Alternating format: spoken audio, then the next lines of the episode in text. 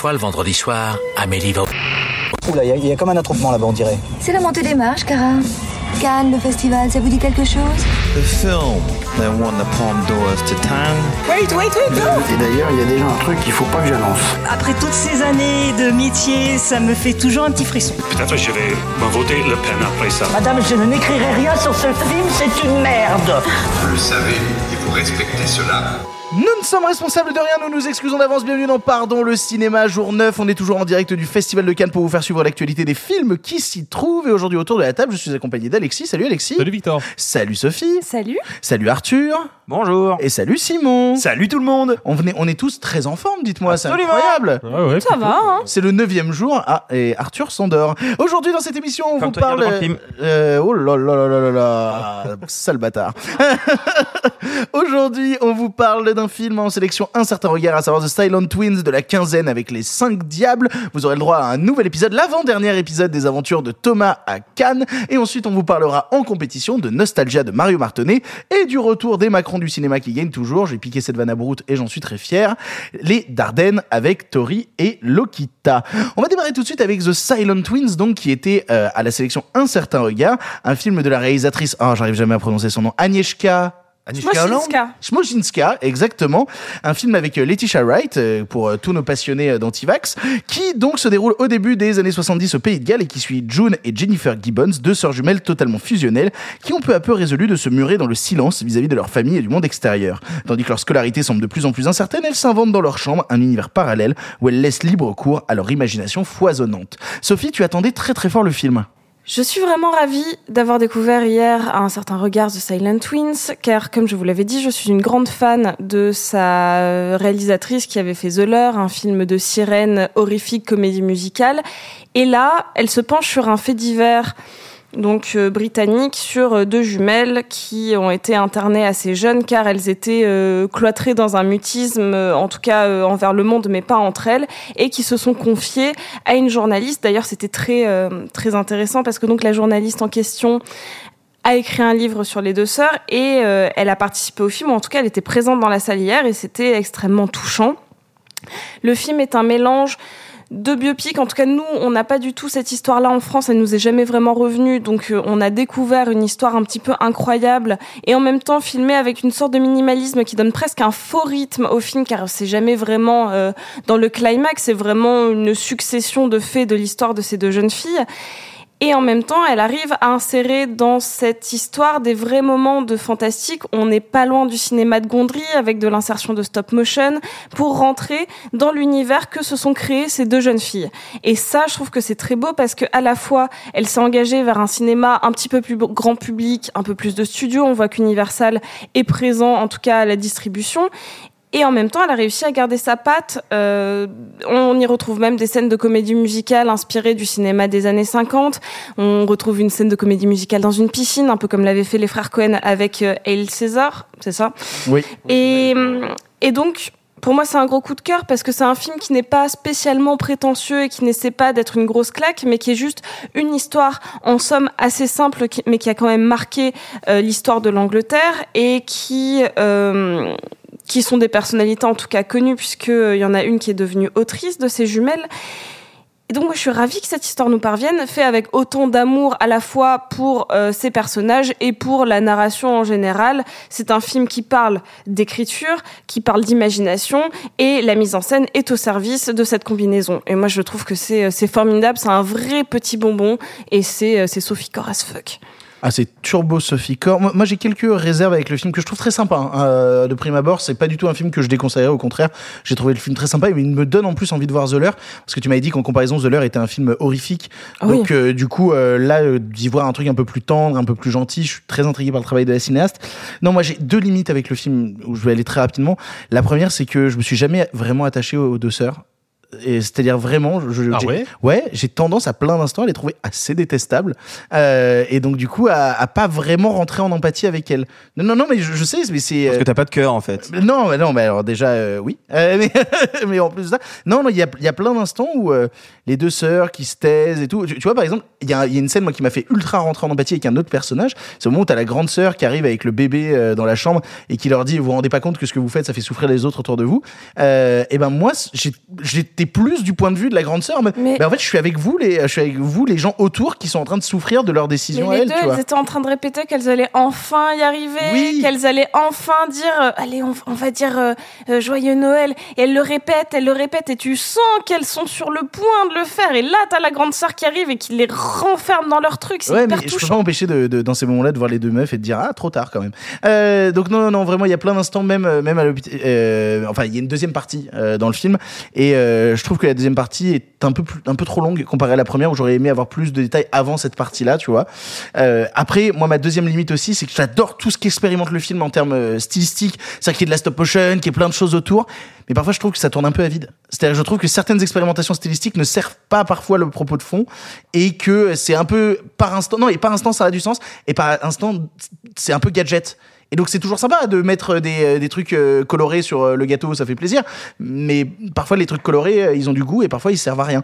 Donc, je suis un peu dans cet entre-deux. Après, c'est vraiment juste pour dire mes deux limites avec le film parce que au global, je suis sorti de Silent Twins en me disant non, j'ai passé un bon moment, le film est sympa, euh, j'a- j'adore ce que ça tente à deux trois instants. Il y a un chien en stop motion et moi, dès qu'il y a des chiens dans un film, ça gagne un point. Donc voilà, non, non, je reste quand même plutôt positif sur euh, le long métrage, mais j'avais quand même deux petites limites. Alexis. Euh, c'est un, un bon film euh, de Silent Twins. C'est un vrai bon film. Euh, pour une des raisons que tu soulevais, Victor, c'est que c'est un film qui expérimente beaucoup dans sa mise en scène, dans les choix de de- d'aller vers le stop motion, d'aller vers l'animation, vers des formes de cinéma différentes pour essayer de représenter l'univers mental des deux, des deux jumelles. Bon. J'ai un, petit, pour moi, il y a un petit acte manqué à ce niveau-là, c'est que ça aurait pu aller encore plus loin. Je sens que le film commence avec vraiment cette intention de je vais alterner entre la froideur et l'austérité du monde réel, et puis cette espèce de, magie, de d'onirisme de leur monde, de leur espace mental à elles, où elles sont totalement libres. Et je trouve qu'il le perd un petit peu, en fait. Euh, ça devient un petit peu plus secondaire au fil du récit. Euh, malgré tout ça, j'ai, passé un bon moment. En fait, j'ai été très touché par cette histoire que je trouve est une histoire hyper singulière et qui méritait vraiment d'être filmée. Euh, et puis, moi, il y a quand même quelque chose qu'il faut soulever. Elles sont peut-être pas assez présentes dans le film euh, au final, mais je trouve que les deux gamines, parce qu'il faut savoir que le film suit quand même la vie des jumelles sur une longue période et que donc il y a un changement de cast à un moment.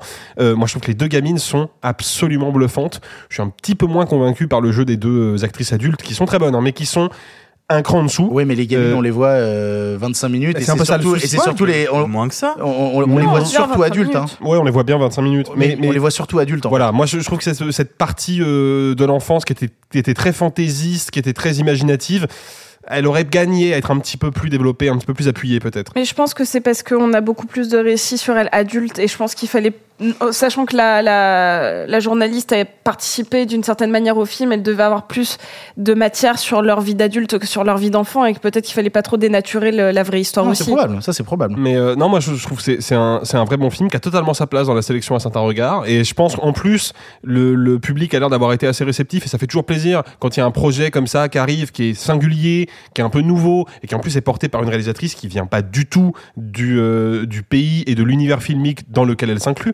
Donc je trouve que c'est vraiment bien d'avoir ce genre de proposition représentée euh, au Festival de Cannes. Moi j'ai passé un bon moment et je suis content. Ouais. Arthur, pour conclure. Et ben moi je suis pas vraiment d'accord avec Alexis, j'aime j'aime beaucoup le film aussi, mais je trouve que les deux actrices principales sont aussi très fortes. Euh, alors Laetitia Wright, évidemment, on a parlé de Black Panther, mais il faut aussi rappeler qu'elle a joué dans Small Axe, Oui, euh, elle dans est Mangrove. incroyable. Elle est dans- dans incroyable. Mangrove. Et l'autre actrice dont j'ai le nom sous les yeux, euh, Tamara Lawrence, a aussi joué dans Small Axe, dans celui qui est peut-être le moins bon des cinq, mais Education, Ah, qui est le seul que j'ai pas vu de Smolax. qui est peut-être le moins est, intéressant. Je crois mon préféré. Ah ouais? Ouais. Ah moi je préfère celui où euh, j'ai oublié le nom de celui où il danse. Bref. Ah ouais, Oh c'est incroyable. Non, et, moi, puis, je- et puis il y a celui avec John Boyega aussi qui est fou furieux. Moi, moi, je les trouve assez impressionnantes parce que c'est jamais forcément évident de. euh, il faut comprendre que les, les, les, les jumelles, quand elles sont mutiques, elles sont mutiques. C'est-à-dire qu'il n'y a rien qui transparaît par leur visage, dans le, dans le regard. Il n'y a rien. C'est pas forcément évident de réussir à transparaître une émotion, à, à faire comprendre ce qu'elles peuvent ressentir à un instant T si elles ne montrent rien. Et pourtant, je trouve qu'à chaque fois, on, on comprend.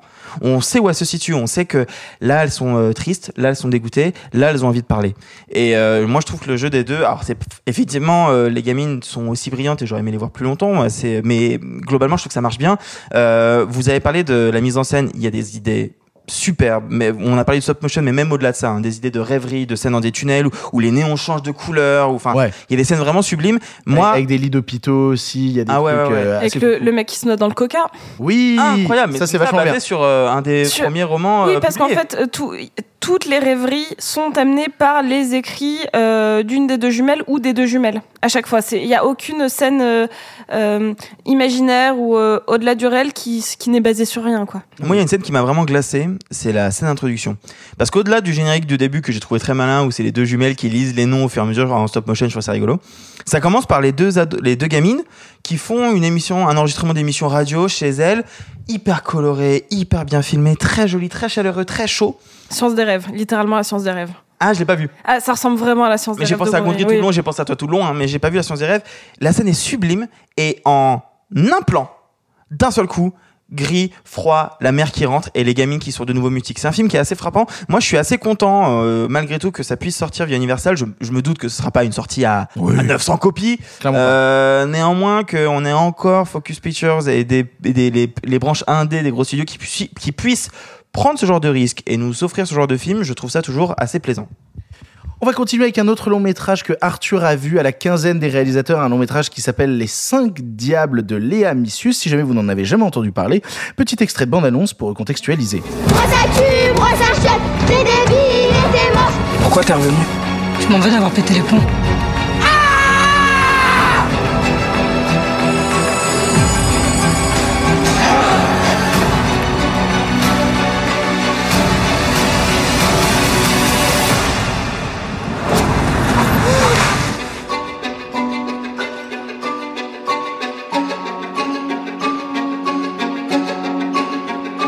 Les cinq diables donc de Léa Missus avec Adèle Exarchopoulos nous raconte l'histoire de Vicky, une petite fille étrange et solitaire qui a un don. Elle peut sentir et reproduire toutes les odeurs de son choix qu'elle collectionne dans des bocaux étiquetés avec soin.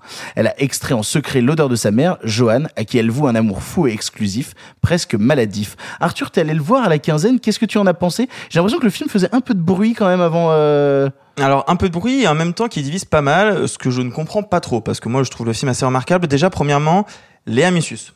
Euh, Léa Missius, retenez son nom, Léa Missius. Léa Missius qui a euh, fait euh, il y a cinq ans maintenant Ava, qui était un premier film que moi j'ai trouvé assez remarquable, qui était très dérangeant, pas facile, mais qui avait au moins euh, euh, permis de faire connaître une actrice, hein, parce que c'est là qu'a été révélé euh, Noé Habitat, avant qu'elle fasse slalom, Ça, ça parlait de quoi Ava, je l'ai pas du tout c'était sur une gamine de 13 ans qui est en vacances avec sa mère, jouée par Laure Calamy, et qui perd la vue petit à petit. Et qui Qui doit s'habituer. découvre qu'elle va perdre la vue et que c'est son dernier été. Et que c'est son dernier été où elle va avoir la vue et qui s'essaye, et qui essaye de s'habituer à savoir ce que c'est et qui en- et au milieu de cette histoire-là, euh, on intègre aussi le- la découverte de l'amour, des premières relations, etc. D'accord. C'est un film assez intéressant et qui, on peut faire un parallèle avec les cinq diables parce que cette euh, gamine, elle a un odorat surdéveloppé. Donc il y a un jeu sur l'essence qui est intéressant. Juste pour terminer sur la Missus, euh, quand je dis personne à suivre de près, c'est que c'est aussi une scénariste assez remarquable. Elle a notamment co-scénarisé avec Céline Sciamma les Olympiades. Elle a co-scénarisé le nouveau film de Claire Denis qui est présenté à Cannes aujourd'hui. Le Stars, euh, Stars- Stars at Noon et qui Stars aussi- at Noon. et qui, qui a aussi bossé avec des pléchins. Bref, Léa Missius à suivre de près. Euh, les 5 diables, moi, c'est un film que je trouve assez intéressant déjà visuellement parce qu'il se passe plein de choses, euh, mais aussi sur le fond. Euh, Il y a un truc que le synopsis ne dit pas et qui n'est pour moi pas un vrai spoiler parce que c'est le centre du film, c'est qu'avec les odeurs, cette gamine trouve un subterfuge par rapport à la sœur de son père qui vient débarquer à la maison et qui fout un peu le bordel, entre guillemets, enfin l'avenue fout le bordel, c'est qu'elle a l'impression qu'elle peut remonter dans le passé avec les odeurs. Donc il y a tout un jeu que je vais pas spoiler parce que c'est un peu là où tout réside l'intérêt du scénario, c'est qu'il y a tout un truc de structure chronologique, à quel point on remonte ou pas, et qui te voit, qui ne te voit pas. C'est un film qui est assez fort. Euh, Il y a aussi, euh, faut le noter, euh, l'actrice de Benedetta, euh, Daphné Patakia. Exactement. Daphné Patakia qui joue euh, une gamine brûlée. En fait, on sent qu'il s'est passé un drame il y a quelques années qu'on sait pas. Je trouve que le film est très bien structuré, très bien écrit. Où en fait, plus le film avance, plus on comprend ce qui s'est passé il y a 20 ans, 15 ans, euh, qui euh, peut euh, causer les troubles au sein du village avec euh, Adèle Exarchopoulos et, et les autres. Et aussi cette relation étrange. C'est un film qui est assez queer, euh, qui détient, je pense, une des plus belles scènes de karaoké que j'ai pu voir. Où t'as Adèle Exarchopoulos qui euh, fait vraiment, non mais vraiment la scène est, est assez sublime. Je m'attendais pas à ce qu'on parle de karaoké euh, concernant le film, mais Non, vraiment, je, je pense que c'est un, film qui devrait pas tarder à sortir et que je peux qu'encourager à, à garder en tête, encore une fois, les Amissus, mais aussi les cinq diables. C'est un, un proto-film de genre entre guillemets parce qu'il y a quand même des choses qui se passent, il y a des pouvoirs, il y a du voyage dans le temps. C'est Enfin, même carrément du cinéma de genre, techniquement. Si tu, tu me parles de films où une gamine peut euh, avoir des pouvoirs et tout, c'est. Oui, oui, totalement. Bah, oui, c'est juste que ça se manifeste d'abord par le fait qu'elle peut reconnaître l'odeur de n'importe quel objet à 3000 km, que quand sa mère va se cacher, ils font un cache-cache où elle a les yeux bandés et elle doit la trouver que à l'odeur et elle la trouve. Même quand elle est cachée derrière des pins, euh, enfin, tu vois. Et euh, non, non, c'est déjà. Donc moi, sur le fond, ça m'intéresse beaucoup. Visuellement, c'est très beau. C'est très bien cadré, c'est très bien monté. Euh, pour un deuxième film, c'est assez impressionnant. Euh, si vous n'avez pas vu Ava, voyez Ava. Si vous avez l'occasion de voir les 5 diables, vraiment allez-y. C'est, c'est un peu une curiosité, entre guillemets, mais c'est vraiment un, un petit coup de cœur pour moi. Les aventures de Thomas Hakan continuent. Vous le savez, nous avons un envoyé spécial sur la saga, croisette. mais cette saga. non, mais euh, oui, mais on va, on va bientôt arriver à la fin. C'est l'avant-dernier épisode. c'est l'avant-dernier? C'est l'avant-dernier Aïe, aïe, aïe, mais il va voir euh, quelqu'un. et il va euh, rencontrer quelqu'un. Moi, je sais qu'il va rencontrer, Aïe, mais aïe, euh, c'est quand même toute une histoire qu'il rencontre aujourd'hui. En effet, Thomas Hakan, c'est les aventures de Thomas et c'est pas du tout un placement de produit déguisé dans une série audio, puisque aujourd'hui, Thomas va peut-être réussir enfin à rentrer à la projection d'un film. Peut-être, peut-être pas. Vous l'écoutez maintenant avec les aventures de Thomas Hakan. Les aventures de Thomas Hakan. Épisode 4, 18h50, La Croisette. Mince, je suis trop bête. J'avais pas regardé la couleur de mon invitation. Avec celle-là, je ne peux rentrer à la projection qu'en étant accompagné de quelqu'un avec un badge. Il faut que je trouve une personne au plus vite, sinon, adieu le film. Excusez-moi, monsieur. Oui, vous, monsieur avec le badge, vous. Oh mais, Bonjour. Mais vous êtes Cédric Jiménez? Tout à fait, je suis Cédric Jiménez, le réalisateur de Aux yeux de tous, La French et HHHH. Vous avez pas aussi réalisé Bac Nord? Quel film? Bac Nord Je vois pas de quoi vous parlez. Mais si, le film préféré d'Éric Zemmour. Tata, j'entends rien là, là, là, j'entends pas Mais qu'est-ce que vous faites là, Cédric Jiménez? Vous aussi, vous allez voir des films? Ah bah forcément Après qu'on m'ait dit pendant des mois que j'avais fait un film de droite, j'essaye d'aller voir d'autres trucs pour comprendre si le cinéma est politique. Mais le cinéma est politique. Tata, j'entends rien là, là, là, j'entends pas Vous avez un sacré problème aux oreilles, Cédric Jiménez. C'est pas mes oreilles, c'est les autres qui sont cons. Bon, qu'est-ce que tu veux? Bah, j'ai une invitation pour le film de ce soir, mais je peux pas rentrer si je suis pas accompagné. Ah, c'est compliqué de se retrouver bloqué sans pouvoir rentrer. Euh, oui, c'est ce que je viens de dire. Vous imaginez ça? Être bloqué? Devoir contourner le blocage? Oui, c'est qu'est-ce que je dis? Contourner le blocage Vous commencez à me faire peur, Cédric Jiménez. Eh bah tu sais quoi petit? J'ai une solution pour toi. Vous allez rentrer avec moi à la séance et ne pas lancer un placement de produit? J'utilise NordVPN. Ah bah ça, ça tombe bien alors. Un VPN te permet soit de délocaliser ton IP à l'étranger afin de contourner un blocage géographique, soit de masquer ton IP afin de te protéger sur Internet. Et là, vous allez me parler du nombre de serveurs? Avec plus de 5400 serveurs répartis sur plus de 60 pays, les plus rapides du marché, il vous suffit d'un seul clic pour vous loguer à l'étranger. Et c'est disponible sur votre ordinateur, votre mobile et même votre télévision Android connectée. La télévision connectée Je suis très étonné. Si en déplacement à l'étranger vous voulez retrouver vos programmes français favoris, il vous suffit de NordVPN pour vous y rendre virtuellement. J'utilise moi-même NordVPN et je n'ai jamais été déçu. Et en cas de doute, c'est même garanti au remboursé sous 30 jours. Attention, je crois qu'un code promo est caché dans votre prochaine phrase, Cédric Jiménez. En ce moment, NordVPN propose une offre de moins 62% sur l'abonnement 2 ans. Cela fait seulement 2,77€ par mois. Et en bonus, vous aurez un mois gratuit et une protection anti-menace contre les trackers et les logiciels malveillants. Pour cela, il vous suffit d'utiliser le code promo PARDON sur le site de NordVPN ou tout simplement le lien nordvpn.com slash pardon disponible en description. N'hésitez pas. Merci pour toutes ces informations qu'aucun autre m'a déjà répétées aujourd'hui. Bon, maintenant, vous rentrez à la séance avec moi ou pas? Ah, je veux bien, mais à une condition. Laquelle? Vous me promettez que le cinéma n'est pas politique et qu'aucune idée politique ne peut passer à travers une œuvre de fiction. Alors? C'était un plaisir de vous croiser, monsieur Jiménez. Bon film Bon, je n'ai toujours personne pour m'accompagner voir le film. Si proche du but, ce serait tellement dommage si tout s'arrêtait maintenant. Je vais trouver.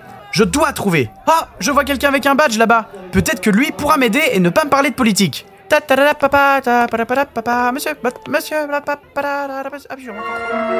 Allez Thomas, tu vas y arriver, tu es, tu es tout près de rentrer en salle. Oui, ok, là on t'avait, bon, personne voulait t'accompagner, mais tu vas trouver. Je suis sûr que tu vas trouver et que dans le prochain épisode, tu pourras regarder un film. Et en parlant de film, on va continuer avec ceux qui font partie de la compétition, puisque hier étaient présentés deux longs métrages en compète. Et on va commencer par le nouveau film de Mario Mor- euh, non pas du tout, Euh, Mario Martonnet qui était euh, diffusé hier soir tard à 22h30. Et donc euh, petit extrait de, de bande-annonce pour euh, recontextualiser Nostalgia. Tu ti illudi. I cuori si richiudono col tempo. No, i nostri no.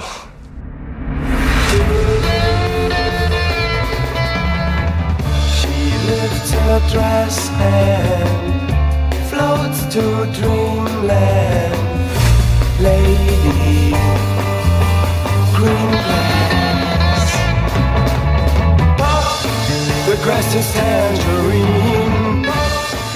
Nostalgia, donc film de Mario Martonnet avec euh, dans le premier rôle Pierre Francesco. Fa... Attends, j'ai pas le nom. C'est Pierre, Pierre Francesco Faveno. Eh ben dis donc, Euh, qui nous raconte qu'après 40 ans d'absence, Felice retourne dans sa ville natale, Naples. Il redécouvre les lieux, les codes de la ville et un passé qui le ronge. C'est vraiment le résumé aussi court que ça. Je sais pas quoi faire de plus. Bah, c'est mais- plutôt fidèle au film en vrai. hein, Oui, mais- mais ça parle pas de sa maman, ça parle pas de son amitié. Bref, Simon, qu'est-ce que tu en as pensé? C'est une chose de parler de nostalgie, c'est une, une chose de parler d'un passé qui nous définit, nous enferme et nous maudit quand bien même on l'a longtemps fui. Euh, c'en est une autre d'en parler comme, euh, comme veut le faire le, le metteur en scène ici. Et de prime abord, c'est très intéressant. Parce qu'on va découvrir que euh, le personnage euh, Felice que joue euh, Pierre, Frange- Pierre Francesco euh, Favino, Favino. Favino, euh, il n'est pas seulement parti de sa ville natale, il n'est pas seulement parti de Naples, il est parti d'Italie. Il est allé, il est allé travailler au Liban, puis il s'est établi en Égypte. Il sait, euh, c'est pas un spoiler, c'est quelque chose qui est montré euh, très discrètement dans les premières secondes du film, les premières minutes du film. Il s'est converti à l'islam, il s'est marié à une égyptienne. Bref, il a épousé une autre culture. Est-ce qu'on peut dire qui est l'égyptienne? Euh, Bah après donc- peut-être on mais il a épousé une autre culture et un autre mode de vie euh, tout entier et puis il revient parce que ça fait maintenant plusieurs décennies qu'il n'a plus vu sa mère quand bien même ils sont restés en contact et tout d'un coup eh bien au contact de Naples, c'est une nostalgie qu'il croyait ne plus ressentir qui va apparaître. Ce sont des liens qu'il pensait tout à fait distendus qui vont renaître et va ressusciter en lui, eh bien, le désir d'être napolitain. Et ça, dans un premier temps, durant les 20 premières minutes du film, c'est excellemment, excellemment bien traité. La mise en scène est à la fois sobre, mais je trouve merveilleusement graphique. Dans les séquences avec sa mère, qui est très très âgée quand il se retrouve, il y a, y a une, une intelligence, une délicatesse, mais aussi un truc très italien de grandiloquence plastique. Il y a notamment un plan où il, où il amène sa mère au bain, qui est une reprise de la Pietà, qui est incroyable. Et il y a comme ça, voilà, durant les 20 premières minutes, de vrais moments de grâce. J'ajoute que la manière dont il filme et raconte Naples est assez exceptionnelle, vraiment. Moi, c'est une ville que je connais un tout petit peu et que et que j'ai eu l'impression de redécouvrir complètement enfin voilà il a une manière de traiter la topographie les textures et l'architecture de la ville et les personnages qu'il met dedans qui est plutôt très réussi euh, Pierre Francesco Favino mérite instantanément un prix d'interprétation parce qu'il arrive à nous faire survivre au film, ce qui n'est pas évident. Et ça n'est pas évident parce que le film, si vous voulez, c'est un peu une version euh, tisane transit tranquille de Arrivederci Amore Ciao de Michel Lesso à vie. C'est-à-dire que c'est un film sur la rédemption, la non-rédemption, euh, le se passer qui, encore une fois, nous contraint et nous maudit. Tout est absolument vu déjà mille fois. Passé les 20 premières minutes, la mise en scène devient quasiment atone. Euh, c'est extrêmement répétitif, c'est terriblement programmatique, c'est annoncé, c'est attendu, c'est tiède. Et le drame, si vous voulez, c'est qu'on peut faire de très grandes œuvres sur des schémas classiques, voire académiques. Mais là, plus le film avance, moins il semble avoir de choses à proposer en propre pour lui-même. Alors attention, c'est jamais indigent, c'est jamais abominable, j'ai pas passé un moment euh, cauchemardesque, mais eu égard au reste de la compétition et au niveau de cette dernière, je trouve que le film est véritablement en dessous et c'est un euh, petit pas grand-chose qui ne nous apporte pas, je vois pas ce qui nous apporte de très excitant euh, en matière de cinéma. C'est une promenade un peu mélancolique et attendue dans les rues de Naples. Euh, voilà, même avec de bonnes chaussures, on finit par avoir des ampoules. Moi, je vais être très rapide sur le film parce que euh, j'ai lâché prise à un moment, pour être tout à fait honnête avec vous. J'ai Ouais, lâché voilà. prise. Est-ce qu'on peut, est-ce qu'on peut peut-être préciser le lâcher prise? Moi, j'ai dû, j'aurais dû compter, mais je pense qu'on est entre 30 et 40 moments où la tête de Victor tombe et se redresse vite parce qu'il n'arrive pas à s'endormir. Mais parce que je suis désolé, mais en fait, au bout de 30-40 minutes de film, je me faisais vraiment, vraiment chier, en fait. C'est, je suis désolé, au bout, je, suis, obligé de le dire. C'est-à-dire que je trouve qu'il y a quelque chose euh, d'intéressant euh, vis-à-vis de sa mère au début, mais dès que ça part sur lui, euh, qui fait le, boy scout au milieu de Naples, et qui rencontre, alors maintenant, Martine va à la plage et rencontre le curé, et puis maintenant, il rencontre les gangs. Et puis, alors, moi, j'ai beaucoup de mal, il y a beaucoup de flashbacks dans le film aussi, avec ce vieux filtre Instagram sépia. Moi, j'ai toujours du mal quand, on t'impose ce genre de filtre là alors que c'est une image qui est ultra numérique mais on te dit non non mais c'est le passé regarde c'est le passé. Bah non c'est quand même une image ultra numérique dégueulasse avec un filtre pourri. Non vraiment le film m'a complètement laissé en dehors j'en avais vraiment rien à foutre. Et puis surtout si on veut parler de gens qui parlent en italien et qui ont une amitié brisée euh, liée à l'adolescence On en a eu un autre pendant la sélection qui s'appelle Léoto Montagnier et qui a une proposition de cinéma que je trouve 100 fois plus intéressante que celui-ci. Donc euh, j'ai un peu lâché prise devant le film et j'ai dit bon bah non bah ça ne me séduit pas, ça ne me séduit à aucun moment et donc euh, j'ai pas grand chose à dire de plus. Alexis. Euh, bah, je vais souscrire à ce qui a déjà été dit, ma- malheureusement, parce que c'est un film qui m'intriguait un peu déjà parce que j'adore son acteur principal, que je trouve être un acteur absolument brillant. Euh, Pierre Francesco Fa- Favini. Pierre Francesco Favino. Très bien. Euh, J'allais dire Favini. En fait, moi, ce qui me gêne dans le film, et je suis totalement d'accord avec l'analyse de, de, de Simon, entre le plan où il met sa mère au bain, qui est évidemment une reprise de la Pietà, et le dernier plan du film, que je trouve dans sa composition et sa signification vraiment très intéressant, il y a vraiment rien. C'est-à-dire que non mais la, la mise en scène s'endort et c'est très compliqué de, de, de rester accroché au film quand on sent que même le metteur en scène est, est dépassé par la lenteur et la répétitivité de son script. Euh, je suis pas tout à fait d'accord avec le côté filtre Instagram. Moi c'est pas le, le, le c'est pas le la texture de l'image qui me dérange, c'est le changement de format. Parce qu'il faut bien comprendre qu'entre les, passages contemporains ou tournés en cinémascope et les passages dans le passé tournés en 1.33, donc le format historique du cinéma, euh, du cinéma muet en l'occurrence, euh, donc il y a un changement de format, ça me gêne. Ça me gêne parce que les flashbacks se déroulent dans les années 70 à une époque où le 1.33 a clairement cédé sa place au cinémascope. Donc en vrai, si le film avait eu une petite... Oui, mais c'est Oui, c'est mais une juste- volonté c'est de. juste un marqueur temporel Ouais, qui est c'est faux, ça, mais qui te permet de c'est la comprendre caméra que- Temporel, TV. grossier et contradictoire. Je suis et on est à. Cannes dans le pays du langage du cinéma. C'est vrai. Et surtout, c'est très artificiel. Faire un changement de format pour me stipuler que c'est le passé, c'est très artificiel. Surtout quand effectivement le rendu visuel du passé en question est pas très convaincant. Bah, et ultra moderne en fait. c'est- Pas d'accord avec vous, j'y reviendrai. Mais en fait, moi, il y a un gros acte manqué euh, dans lequel, sur lequel j'ai envie de revenir. Euh, c'est que je trouve que le film avait commencé à jeter les pistes d'un discours très intéressant sur les gangsters napolitains d'aujourd'hui. C'est-à-dire qu'on a tous cette idée euh, en tête, à cause du parrain, à cause de tout un tas de films et de séries, des gangsters qui sont des gens riches, puissants, très bien fringués, avec des contacts partout, très influents. Et là, on a des gangsters qui sont littéralement dirigés par un mec vieillissant aux allures de punk à chien qui, En se trimballe schlag. qui se trimballe en survette et en tongs. Non mais c'est ça. Ah mais c'est la Schlaga Nostra. Exactement. La Schlaga Nostra. Mais qui se, qui se trimballe en, en, en tongs et en survette dans les rues de Naples, qui dirige une espèce de, de gang miséreux de tueurs à scooter depuis un taudis. Donc vraiment, le film va à fond sur le côté, la, la déliquescence de la société touche même ceux qui, à une époque, étaient censés être puissants. Et le problème, c'est qu'il en fera rien, en fait. Il va le mentionner deux, trois séquences, et puis après, c'est balayé, et c'est vraiment dommage. Sophie, pas d'accord, d'accord? Euh, moyennement d'accord. Très bien. Pile, euh, pile au milieu. Euh, le film est en effet un petit peu trop lent, un petit peu trop contemplatif, et pourtant il tire plein de sujets, à savoir le deuil, le deuil de son propre passé, le deuil de sa propre mère, le deuil d'une amitié. euh, ou d'une amourette. En tout cas, euh, le, deuil d'une première histoire d'amour, euh, qu'elle soit euh, concrétisée ou non, euh, mais en tout cas, voilà.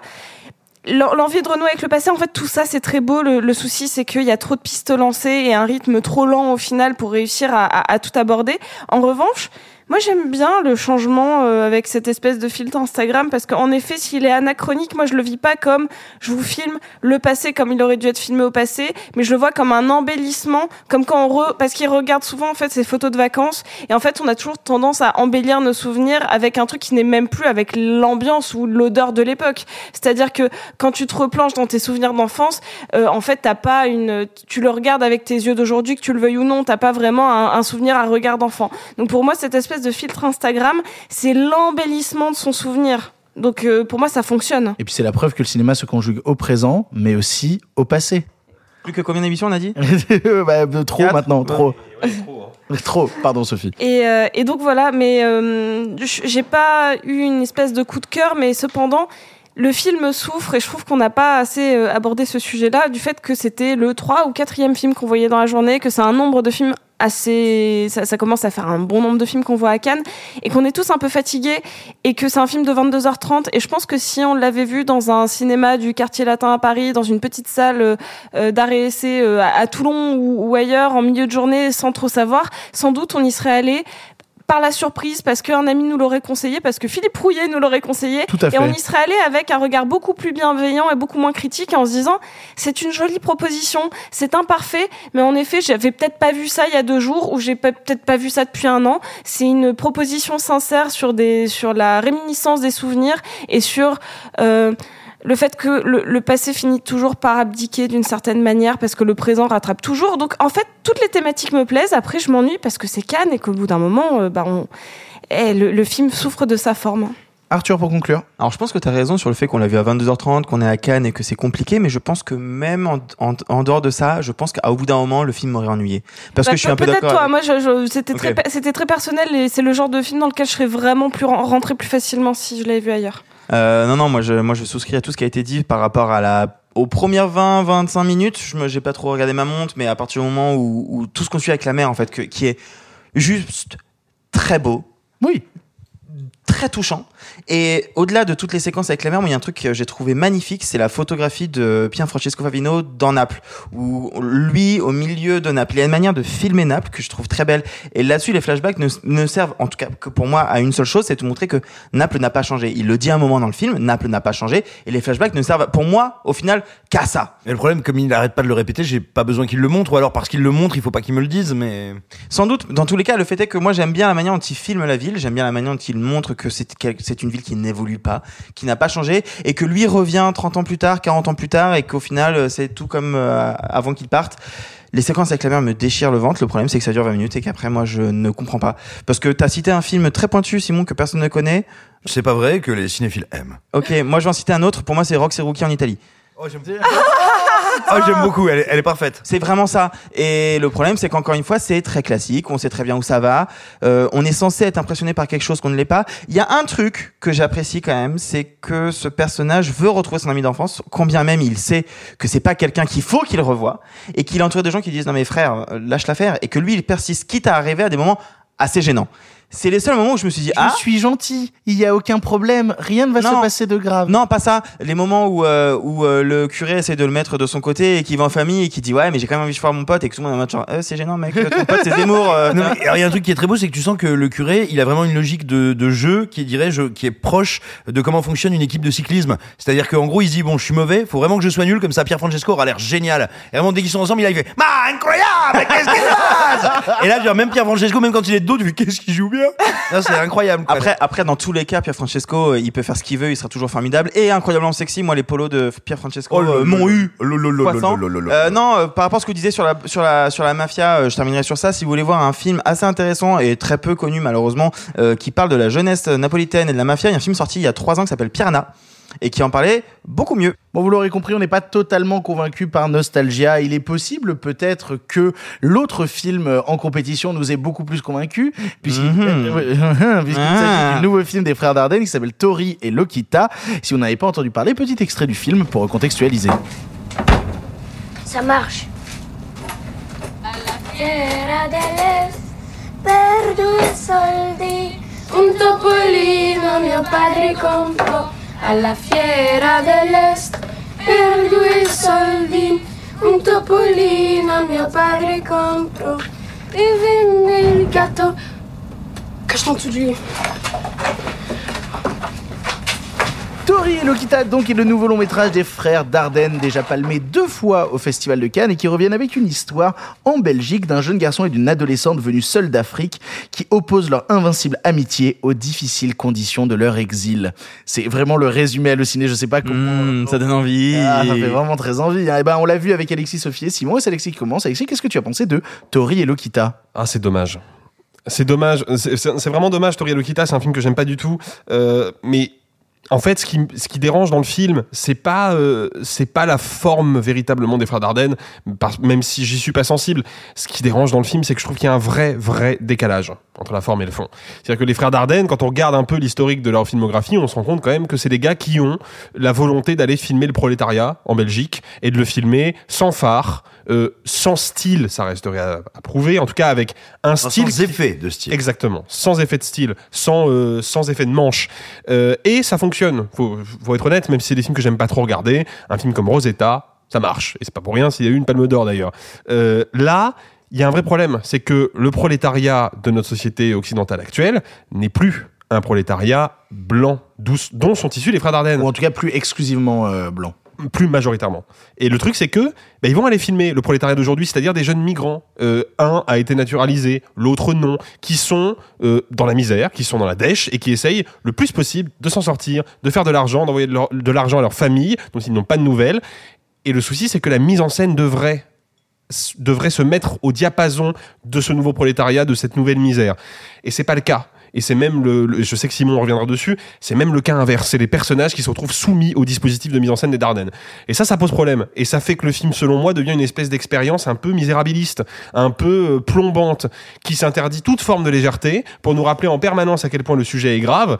Et ça a pour principale conséquence que bah, le film devient, au bout d'un moment, très monotone. Et je me sens propulsé à 10 km du film en permanence parce que tout est sérieux, tout est tragique. Euh, et c'est- il y a un vrai problème de nuance, il y a un vrai problème de, de, de, dynamique dans le film. S'ajoute à ça le fait que, et c'est un reproche que j'aurais fait à Dipan euh, de Jacques Audiard à l'époque où il a gagné la Palme d'Or, j'en ai un petit peu marre de voir la question de la misère sociale, et plus précisément de la misère sociale des populations immigrées, abordée sous le prisme du trafic de drogue et de la criminalité. Je commence à en avoir un peu marre. Euh, C'était, faut le reconnaître, un petit peu plus tenu dans Dipan, si on met de côté son climax complètement fucked up, mais là, j'ai vraiment l'impression par moment d'être dans une espèce de, de téléfilm un peu, euh, un peu mal foutu. Pas très très loin en termes de représentation du jour où tout a basculé. Oh. non mais, c'est- c'est- c'est- malheureusement c'est un peu le cas. C'est-à-dire que je crois à aucun moment à la réalité du trafic de drogue qu'ils sont en train de filmer parce que je pense qu'ils y connaissent rien. Et moi j'y connais rien non plus, mais je sens qu'il y a quelque chose qui déconne. Il y a, il y a- il y a quelque chose qui prend pas dans l'ADN du film et c'est vraiment dommage.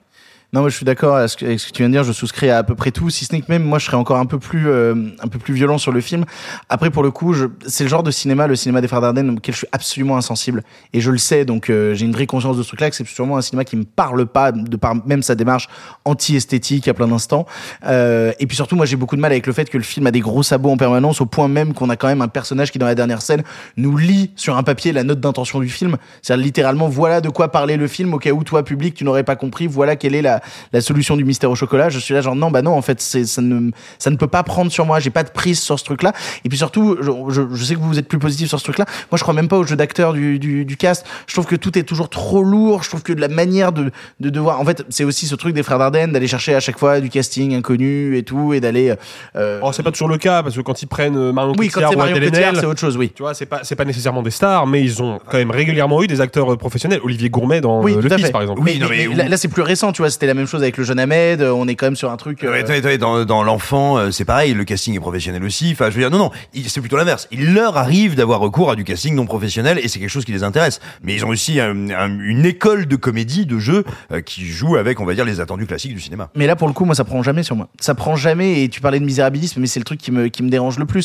C'est-à-dire que moi, je peux pas m'empêcher un peu cyniquement de regarder le film comme, euh, comme deux mecs blancs qui pointent leur caméra en gros plan. Regardez la misère, regardez là. Vous l'avez vu comme c'est triste? Vous avez vu comme elle souffre? Attention, tu vas devoir tailler une pipe à un dealer de drogue à côté de ton frangin. Et je suis là, genre, oh, mais quelle horreur. Mais ils le arrêtez. font pas avec une mauvaise intention, les Je- Dardennes. hein. Je pense pas qu'ils le font avec des mauvaises intentions. Je, je dis juste que c'est comme ça que je le réceptionne. Je réceptionne vraiment ce truc-là en gros plan. Regardez comment elle souffre de devoir faire ça. Regardez quelle horreur. Et vraiment, ça me met à 100 000 lieux du film. Vraiment, je ne peux jamais rentrer dedans.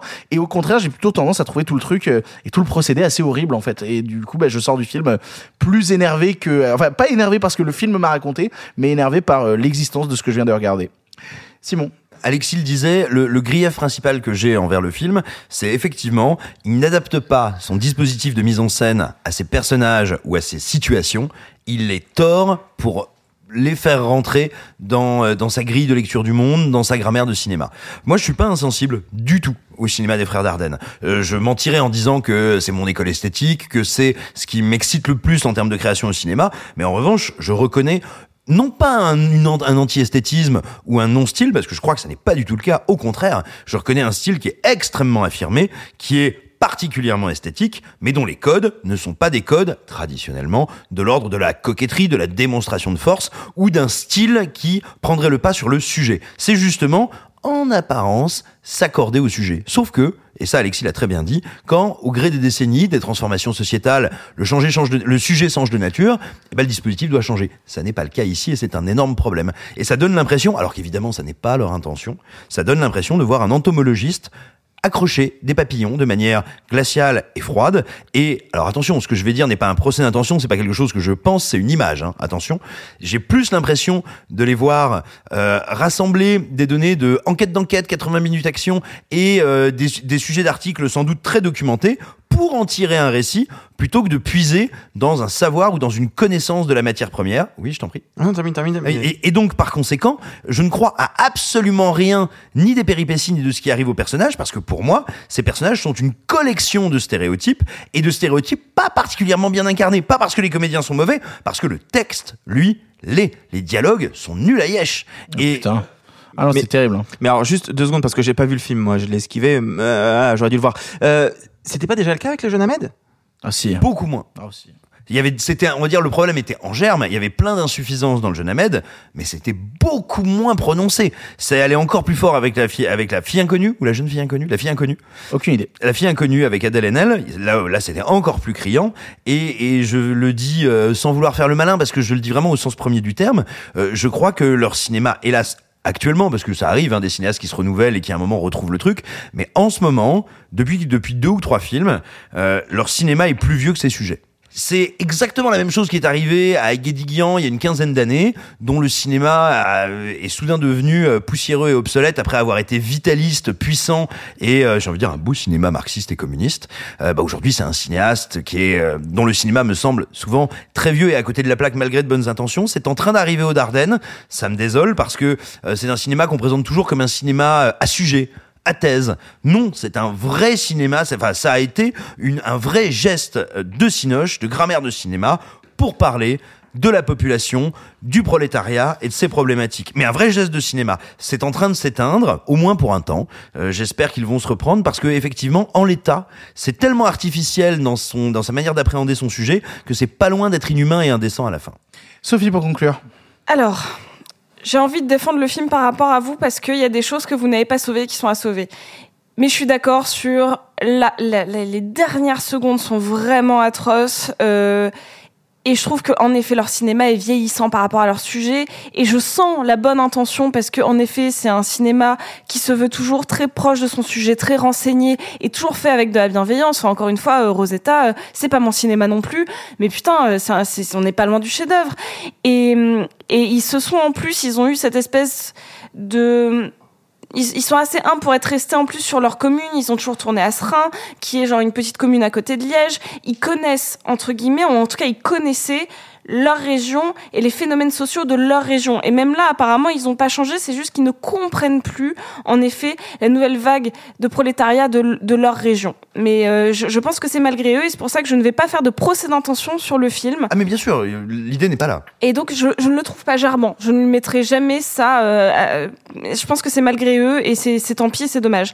Ce que je veux sauver à tout prix, c'est qu'ils ont ré- réussi deux choses selon moi. Ils se sont un chouïa renouvelé quelque chose qu'ils avaient déjà un petit peu fait en termes de tension avec le film avec Cotillard, dont je j'écorche toujours le nom. et une nuit. Voilà. qui est, Je- qui est- alors, qui est très impressionnant et qui pour le coup pour moi illustre le fait que oui c'est du style aussi les arts. Voilà, mais il y avait déjà cette espèce de tension de course contre la montre que, qui j'étais restée insensible, mais en tout cas là ils le refont avec quelque chose de beaucoup plus intime, de beaucoup plus resserré sur ce gamin qui se faufile dans cette dans ce hangar. Il, il faut une caméra un petit peu plus dynamique qui euh, est venue me séduire et surtout je trouve qu'ils ont réussi à créer une très belle relation entre Tori et Lokita. Moi j'y crois, c'est le titre du film et ces deux euh, ces, deux gamins parce que bon on va dire elle elle a elle a 21 ans et lui il en a 13. Euh, c'est une relation fraternelle qui s'est créée par la misère, mais qui est très très forte et tu la sens fusionnelle. Et donc là, vous, franchement, ça m'étonne qu'il y ait personne qui ait parlé de ça.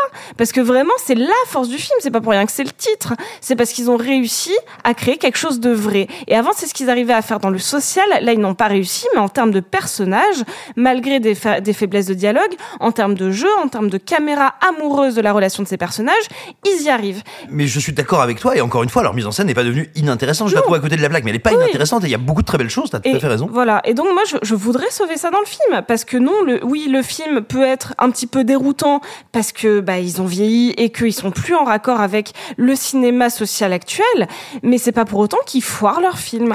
Et donc bah j'ai envie de défendre ça. Et c'est drôle parce que euh, donc c'est Alexis qui parlait, euh, oui euh, forcément trafic de drogue, ceci, cela. Il y a un truc qui me fascine un petit peu dans le film parce qu'en effet on est dans en effet on est dans le cliché. Cependant c'est à toute petite échelle. C'est la première fois que je vois ça à aussi petite échelle. Je te l'accorde. Euh, C'est-à-dire que euh, les sommes d'argent sont toutes petites, euh, le trafic est fait de manière extrêmement intimiste, l'argent qui est envoyé à la famille, c'est des toutes petites sommes entre guillemets, c'est-à-dire qu'on n'est pas sur tu vas me devoir euh, euh, 10 000 balles, etc. Ça, ça arrive bien plus tard et encore, c'est des sommes relativement entre guillemets accessibles, ce qui rend la chose très crédible. Ils sont pas pris dans une machination au-delà d'eux, ils sont sur du tout petit trafic qui rend le truc encore plus inhumain. Et ça, je trouve qu'ils l'ont bien fait. Donc ça, c'est sans doute ce qu'ils ont réussi à saisir. Je n'aime pas le film, cependant, je vous trouve extrêmement dur avec. En un mot, je dois le rattraper ou pas? Non. Non. Tiens, elle vient de le défendre pendant, elle, elle le défend pendant 5 minutes et après il continue. Mais je dois le rattraper. Non. Et non, mais parce que ça va pas, ça va pas plaire à Arthur. Ah, je pense que ça va clairement pas lui Ça va plaire. pas te plaire. Et mais pourtant, je, vraiment, je défends le film parce que je pense qu'il est fait avec de bonnes intentions. Ok. Voilà. C'est ainsi que se termine donc cette pastille du neuvième jour à Cannes de Pardon le cinéma. On approche doucement mais sûrement de la fin. Euh, il reste encore euh, quelques émissions quand même. Il en reste encore quatre ou cinq. Euh, et puis il y aura surtout euh, dans deux jours l'épisode final des aventures de Thomas à Cannes, ce qui est sûrement la chose que les gens attendent le plus. Oh, je pense qu'ils s'en foutent des films, hein. ils viennent que pour, te- pour- que pour Thomas. Ah mais je m'en doute, hein. je, je me doutais que euh, notre avis sur les films avait moins d'importance que les aventures de Thomas à Cannes, je l'entends parfaitement. Euh, merci à tous les gens autour de cette table d'avoir- très bien d'avoir participé à l'émission avec euh, des consonnes. Merci beaucoup Alexis. Merci Victor. Merci beaucoup Sophie. Merci. Merci beaucoup Arthur. Merci beaucoup. Merci beaucoup Simon. De rien. Et oh là là, et bien on se retrouve demain pour de nouvelles aventures, encore une fois. Salut salut les copains. À demain pour de nouvelles aventures. Fin de la retransmission.